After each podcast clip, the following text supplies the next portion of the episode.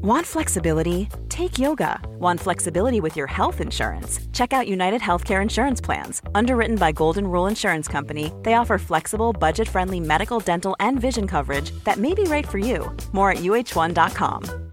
Hey, I'm Ryan Reynolds. At Mint Mobile, we like to do the opposite of what Big Wireless does. They charge you a lot, we charge you a little. So naturally, when they announced they'd be raising their prices due to inflation, we decided to deflate our prices due to not hating you.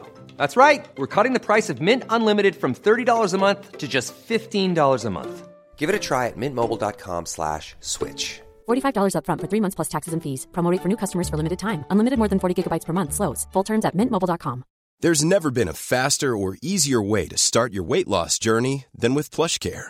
PlushCare accepts most insurance plans and gives you online access to board-certified physicians who can prescribe FDA-approved weight loss medications like Wigovi and Zepbound for those who qualify. Take charge of your health and speak with a board-certified physician about a weight loss plan that's right for you. Get started today at plushcare.com slash weight loss. That's plushcare.com slash weight loss. plushcare.com slash weight loss.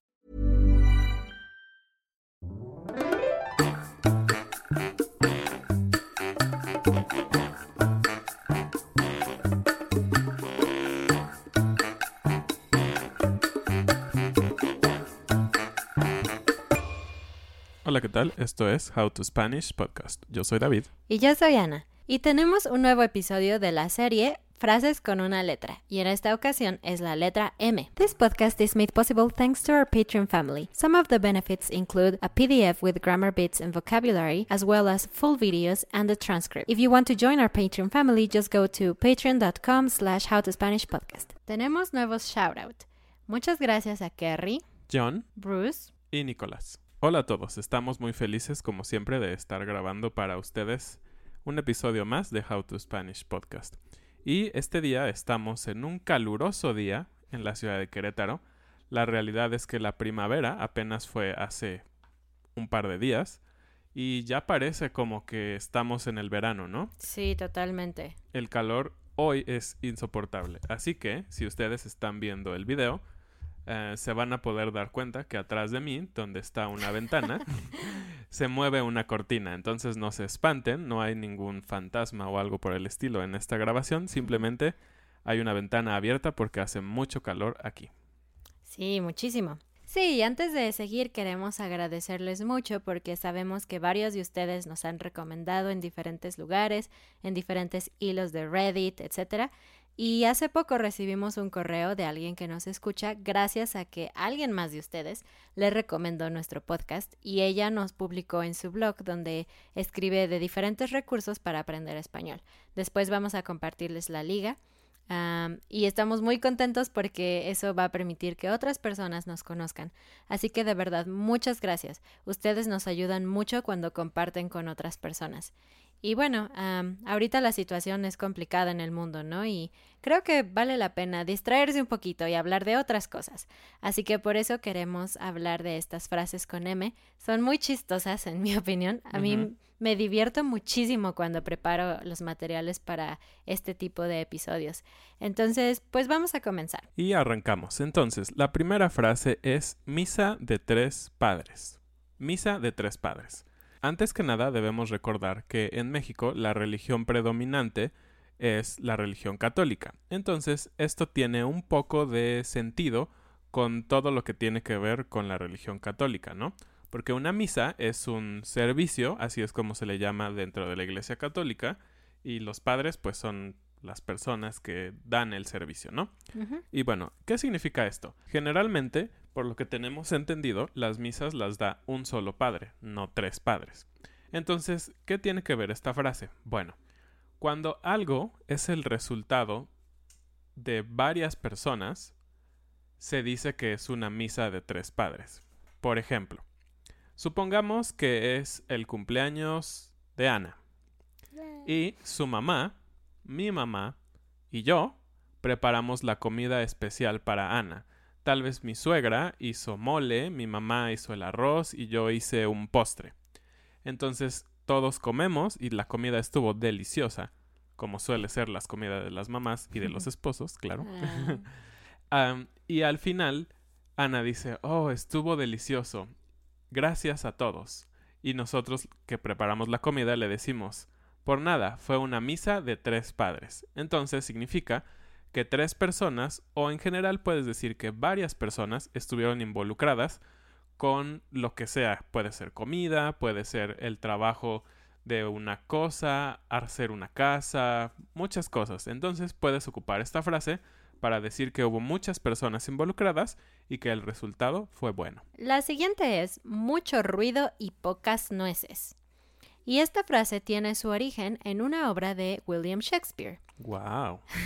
La obra original se llama Much Ado About Nothing, pero en español por alguna razón se tradujo como mucho ruido y pocas nueces.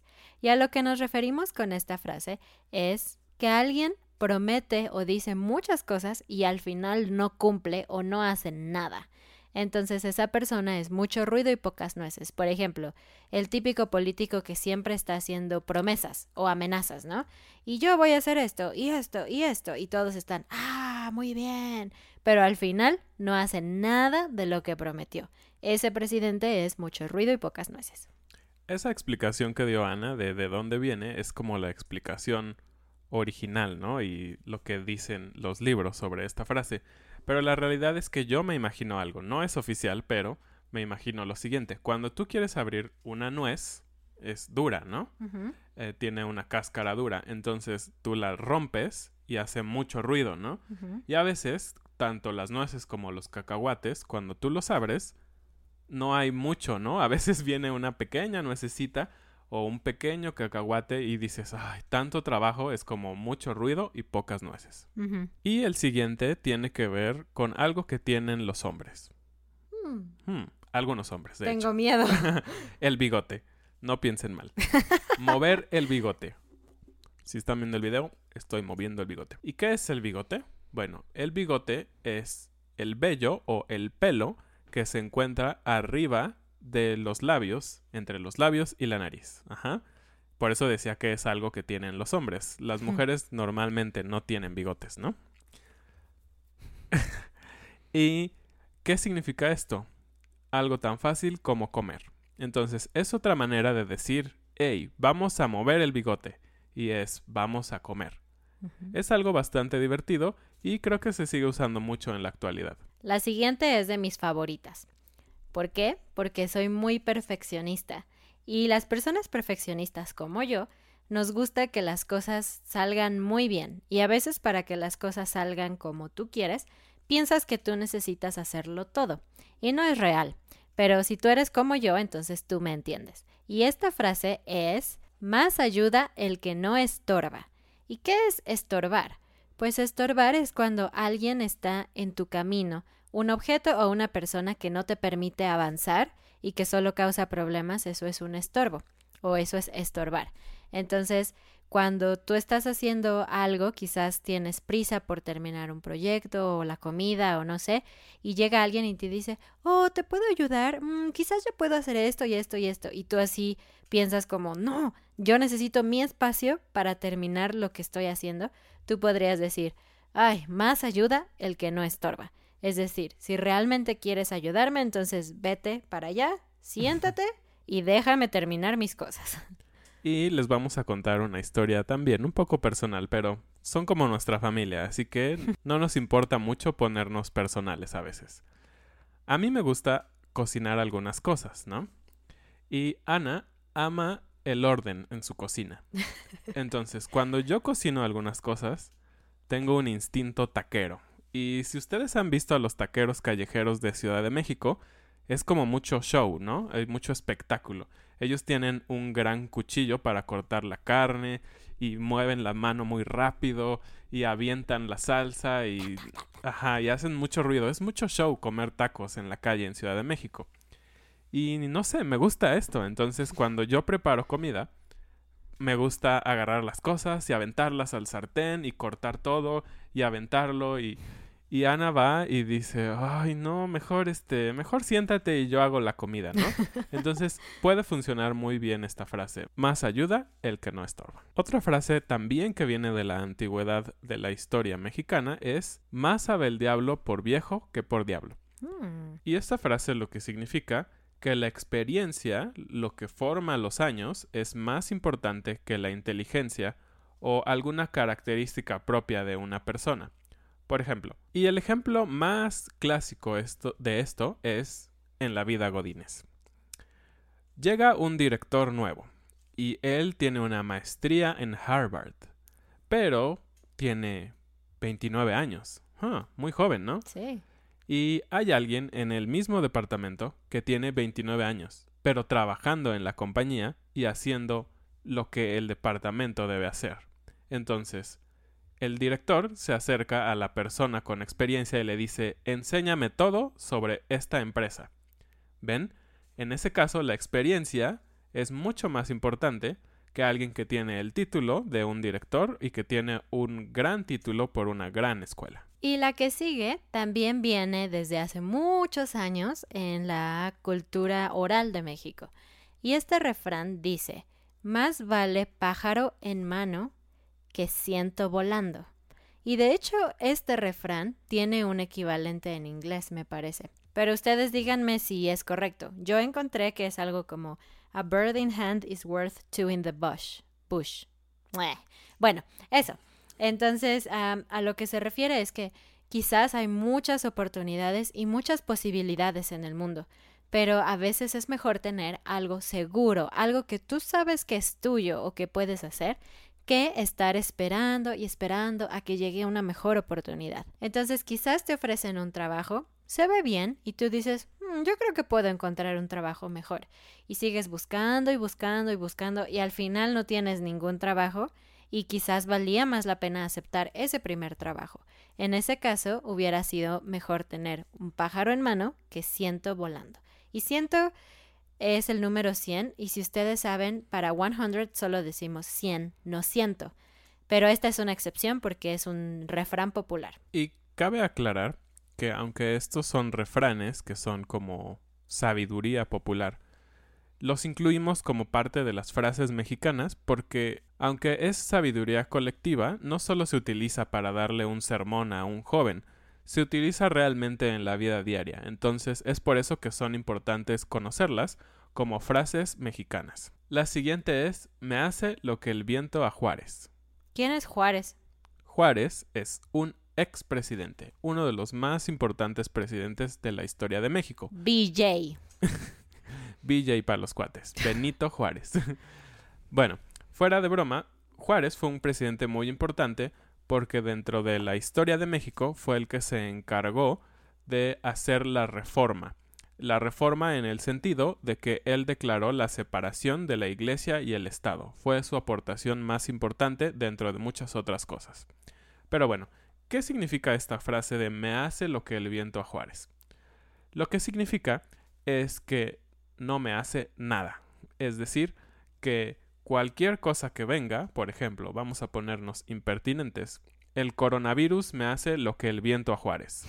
No es real porque sabemos que puede infectarnos, pero si yo quisiera verme muy macho y decir que ninguna enfermedad me va a atacar, puedo decir esto. Sí, esta frase es muy común. Si tú le preguntas, yo creo que a cualquier mexicano sabe lo que significa, pero muy pocos conocen el origen, porque es, pues, ¿qué le hizo el viento a Juárez? ¿Cuál es la historia detrás de esto? Pero resulta que sí hay una historia. Pues se dice que cuando este presidente era niño, solía ir a cazar animales con otros niños.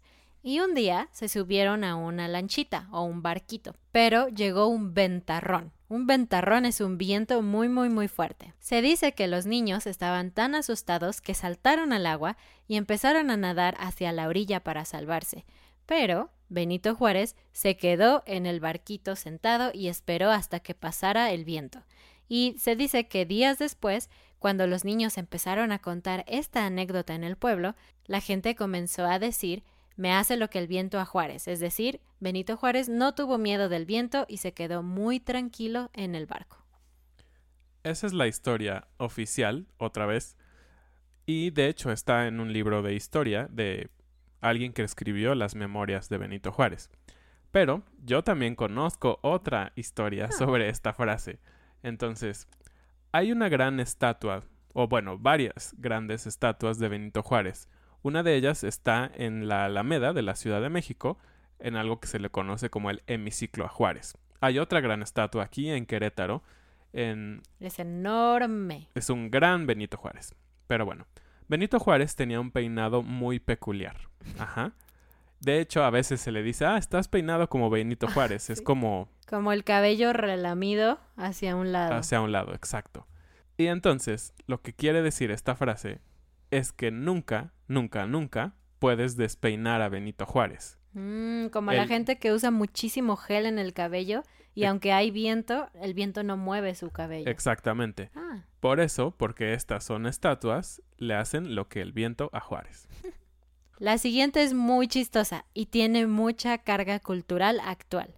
La frase es mi barrio me respalda. Yo, yo. Y algo chistoso es que muchos estudiantes creen que barrio significa neighborhood, y aunque en algunos países de habla hispana sí significa eso, en México particularmente no significa neighborhood. Ah, barrio lo usamos para hablar más bien como the hood, un lugar más pesado, con una onda más pesada, es decir, donde quizás vive gente con menos recursos, donde hay más violencia, ese tipo de cosas nosotros le decimos barrio. Cuando queremos hablar de neighborhood en general, en México decimos colonia. Un ejemplo de los barrios, para las personas que han visitado Ciudad de México y que saben, es el famoso barrio Bravo de Tepito. Imagínense. Sí, sí, sí, es un lugar conocido porque hay mucha delincuencia y violencia, pero también donde se venden cosas piratas e ilegales, etcétera, en Ciudad de México. Baratas, baratas, baratas. Pero es muy popular con los turistas también. Sí. Entonces, eso es un barrio. Y la frase mi barrio me respalda se usa mucho constantemente en esta época, pero proviene de un video que se hizo viral hace un par de años. En un canal de noticias decidieron hacer un documental sobre las cholas del Valle de Chalco. Este es un lugar famoso en donde hay gente que se consideran cholos. Y la historia de los cholos es muy larga, pero básicamente usan ropa muy aguada o floja y tienen una forma específica de hablar y algunos tatuajes en el cuello y no sé, en general a veces pueden dar miedo, ¿no? Y durante esta entrevista que les hicieron, una de ellas explicó el significado de su ropa. Dijo algo como el blanco representa paz y el azul y así empezó a explicar y ella tenía lentes oscuros. Cabe mencionar que esta entrevista fue durante la noche, así que no había sol, no había luz, nada. Pero esta chica traía sus lentes oscuros, como David en el video, puestos. Y el, el entrevistador le dijo, ¿qué significa? Y ella dijo, no, los lentes aquí significan tristeza. Los lentes puestos. Los lentes en la cabeza significan no recuerdo qué. Y después se puso los lentes atrás de la cabeza así como si sus ojos estuvieran en la cabeza, y dijo, los lentes atrás significan que mi barrio me respalda, es decir, que de esa manera ella demuestra a sus enemigos o a las bandas eh, enemigas que ella tiene gente que la apoya, que la cuida, que es su barrio. Esta frase la ocupamos muchas veces cuando queremos decir que nuestra familia, nuestros amigos nos ayudan y nos respaldan. Obviamente lo decimos como una broma, porque fue un poco gracioso para la mayoría de las personas que no tienen mucho conocimiento de esta subcultura de los cholos, ¿no? Seguramente para ellos es algo importante, pero simplemente para los demás fue algo muy gracioso. Entonces, cuando tú le quieres decir a alguien, no te metas conmigo, ¿eh? Porque mi barrio me respalda. y la siguiente frase es, ¿me traes la cuenta y un policía? Esta frase es como una broma que puedes hacer cuando vas a un restaurante. Y esta frase normalmente se la vas a decir a un mesero, porque normalmente le dices me traes la cuenta cuando acabaste de comer y quieres pagar. Pero en este caso le dices me traes la cuenta y un policía, significa que yo comí, estuvo todo muy rico, me la pasé bien a gusto, pero no tengo dinero. Entonces es me traes cuánto te debo y a un policía para que me lleve a la cárcel. Obviamente nadie dice esto en serio. Y, y si vas a irte sin pagar, obviamente no, creo que no dirías eso. Ajá, no le avisas al mesero. Pero, en fin, es como una broma, es como para hacerse el chistosito con los meseros. Y el mesero tal vez diga, ah, como, ay, no me parece gracioso. la penúltima, es decir, una antes de la última, es me vale. Y me vale significa simplemente que no te importa. Y hay varias versiones de, estas de esta frase, algunas son un poco groseras, pero existen como me vale pepino, me vale cacahuate y de ahí cosas un poco más groseras. pero significa que no, no te importa. Cabe mencionar que esta frase es considerada un poco ruda. Entonces, por ejemplo, si, si tu amigo te dice, oh, eh, perdón, es que perdí tu libro, y tú le dices, me vale, es como un poco grosero o como que estás buscando una pelea con esa persona en ese contexto. Pero si lo estás diciendo como de broma o si realmente estás enojado, vale la pena decir, me vale. Por ejemplo, si alguien te dice, oh, es que ella dijo cosas malas sobre ti. Obviamente tú estás enojado y quieres dejar en claro que para ti no es importante la opinión de esa persona. Entonces puedes decir, me vale lo que piense. Y entonces suena como, uh, está bien y no le importa. Si tú quieres ser amable o en un contexto donde hablas con una persona a la que necesitas respetar o algo, es mejor decir, no me importa o incluso mejor, no me molesta. Y la última, y esta vez cerramos con esta porque no hay frase del día, porque como siempre decimos, son muchas frases del día en este episodio. La última es, mejor aquí corrió que aquí quedó. Mm, buenísima para estos tiempos. Sí, y es un poco muchas cus, ¿no? Mejor aquí corrió que aquí quedó. Hmm, muchas cus. Pero bueno, ¿qué significa esta frase? Este dicho habla sobre la prudencia. Y prudencia puede ser una persona, pero en este caso nos referimos a la actitud hay que ser prudentes. ¿Y por qué dice Ana que aplica muy bien en este tiempo? Lo que esta frase dice es, prefiero ser un cobarde, sí, y exagerar el cuidado que morir por el coronavirus. O no morir yo, pero infectar a alguien más. Entonces, esta frase aplica mucho cuando culturalmente o en tu ambiente parece que estás tomando una decisión con poco valor, ¿no? Como no quiero ir a trabajar porque estoy enfermo y tengo gripa y puedo contagiar a los demás. Parece que simplemente tienes miedo, pero realmente estás pensando en un bien mayor. Entonces, cada vez que vemos algo un poquito sospechoso o que nos da un poquito de miedo, en lugar de decir, no, yo soy valiente, yo puedo, algunas personas prefieren decir, no, no, no, yo me voy, mejor aquí corrió que aquí quedó. Es como para decir, más vale tener cuidado y no morir en el intento. Exacto. Pues estas fueron muchas frases que ustedes pueden usar. Como siempre les decimos, escriban ejemplos. Nosotros podemos ayudarles y corregir si es que ustedes escribieron algo incorrecto o raro. Compartan este episodio, síganos en todas nuestras redes sociales. Recuerden que en Patreon está un PDF con gramática y vocabulario, así como una transcripción interactiva de todo lo que decimos.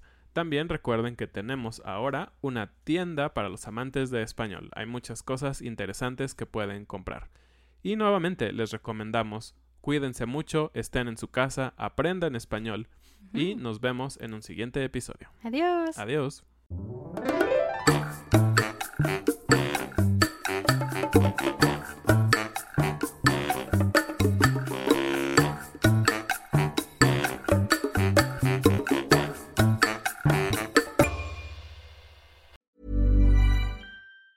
Planning for your next trip? Elevate your travel style with Quince. Quince has all the jet setting essentials you'll want for your next getaway, like European linen, premium luggage options, buttery soft Italian leather bags, and so much more. And is all priced at 50 to 80% less than similar brands. Plus, Quince only works with factories that use safe and ethical manufacturing practices. Pack your bags with high-quality essentials you'll be wearing for vacations to come with Quince. Go to quince.com slash pack for free shipping and 365-day returns. A lot can happen in the next three years. Like a chatbot may be your new best friend. But what won't change? Needing health insurance. United Healthcare Tri-Term Medical Plans are available for these changing times. Underwritten by Golden Rule Insurance Company, they offer budget-friendly, flexible coverage for people who are in between jobs or missed open enrollment. The plans last nearly three years in some states, with access to a nationwide network of doctors and hospitals. So for whatever tomorrow brings, United Healthcare Tri-Term Medical Plans may be for you. Learn more at uh1.com. Mom deserves the best, and there's no better place to shop for Mother's Day than Whole Foods Market. They're your destination for unbeatable savings, from premium gifts to show-stopping flowers and irresistible desserts. Start by saving 33% with Prime on all body care and candles. Then get a 15-stem bunch of tulips for just $9.99 each with Prime. Round out Mom's menu with festive rosé, irresistible berry chantilly cake, and more special treats. Come celebrate Mother's Day at Whole Foods Market